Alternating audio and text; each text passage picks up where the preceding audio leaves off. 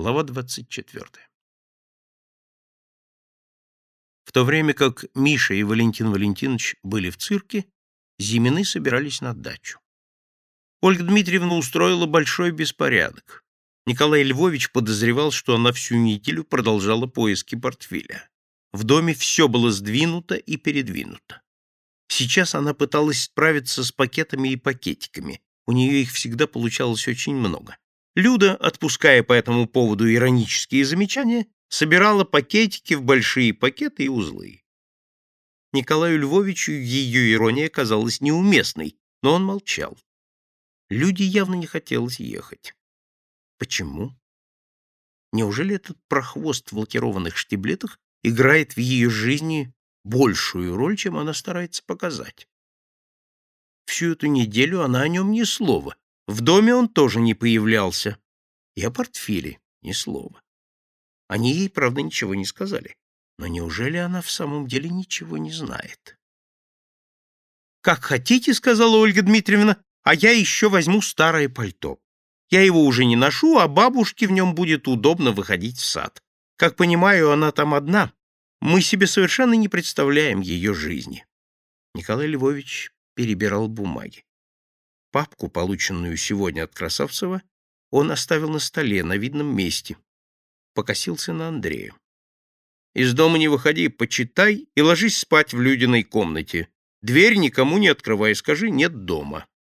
«Хорошо», — буркнул Андрей. По выражению его лица ничего нельзя было понять.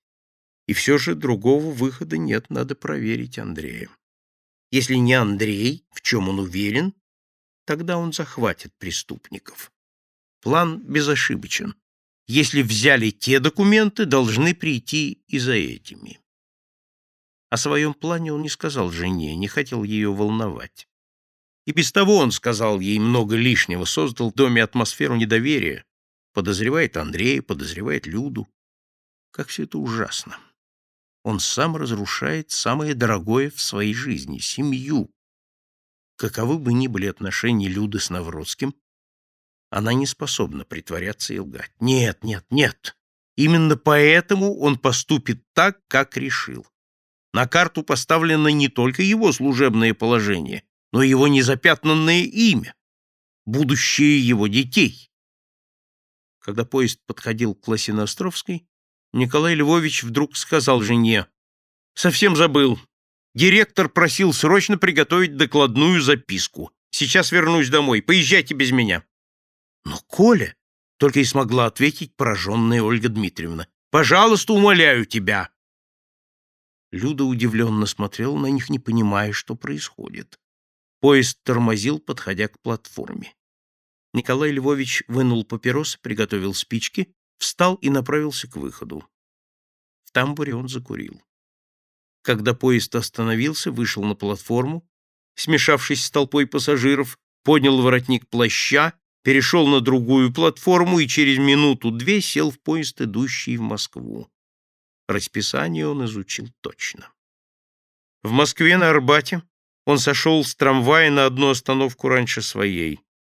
Медленно пошел по противоположной стороне улицы, по-прежнему с поднятым воротником, вошел в ворота своего дома, когда оттуда хлынула толпа из кинотеатра «Арбатский Арс». Николай Львович рассчитал свой приезд так, чтобы попасть к концу сеанса. Смешавшись с толпой, он пересек двор, бросил взгляд на окна своей квартиры. Они были темны. С заднего двора он вошел в подъезд черного хода, поднялся по лестнице и открыл дверь. Не зажигая света, через кухню прошел в столовую в тусклом свете, доходившем из окон соседнего корпуса, увидел папку на столе на прежнем месте. Николай Львович приоткрыл дверь в комнату Люды. Андрей спал. Значит, Андрей ни при чем. По-прежнему, не зажигая света, Николай Львович снял пальто, повесил на вешалку, посмотрел на часы. Еще только половина десятого. Ну что ж, подождем.